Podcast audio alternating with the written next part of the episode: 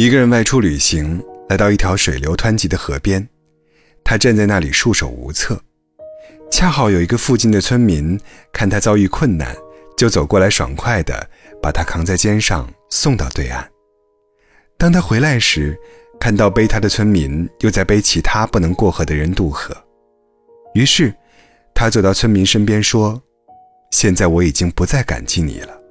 根据我的观察，你有帮助任何人渡河的癖好。”说完，他想要回去，村民却不再背他过河了。我们都希望得到别人的好，得到了感激不尽，可久了，便习惯了。有很多感情都是这样，从浓情蜜意到背道而驰，其实不是他忽然不爱你了，是他的内心期望过无数次，又失望过无数次，而你不知道。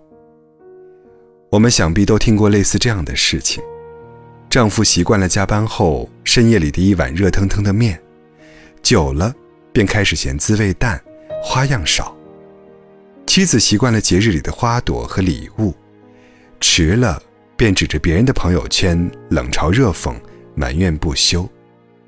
直到关系破碎的那一天，才感慨一句：“人生若只如初见，该有多好。”其实。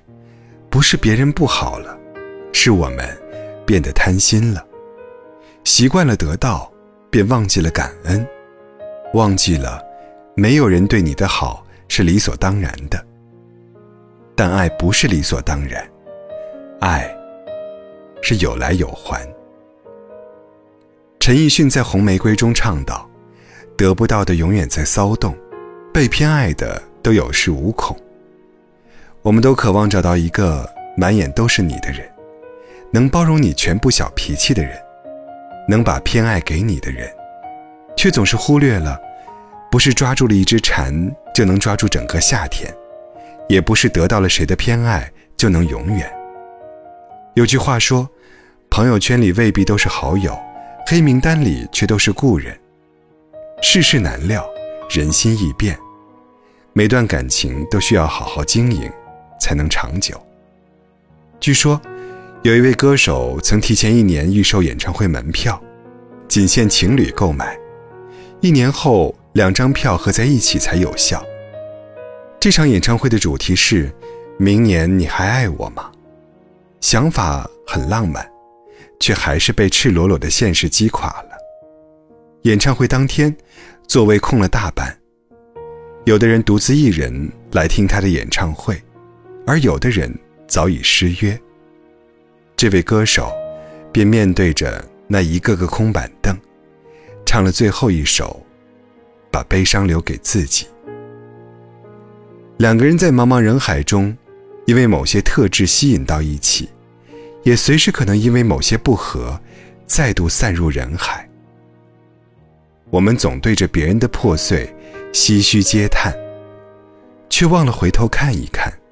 自己的感情账户里还剩多少存款可以消耗？爱不是单向的偏爱，爱是双向的奔赴。一味的消耗却不充值，总会有耗完的一天。爱没用，相爱才有用。杨澜采访周国平时曾问：“为什么我们都把好脾气留给外人，却把坏脾气留给最爱的人？”一向温和的周国平说：“这个错误其实我也常常犯。确实，我们最大的错就是把最差的脾气、最糟的一面留给了最亲近的人，却把礼貌和耐心给了陌生人。不幸的是，犯这个错误的人并不少。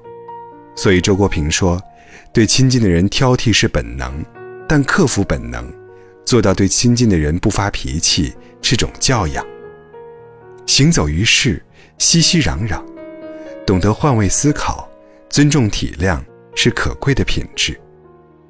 生命中宝贵又无价的东西，不能因为来得太容易，便不珍惜。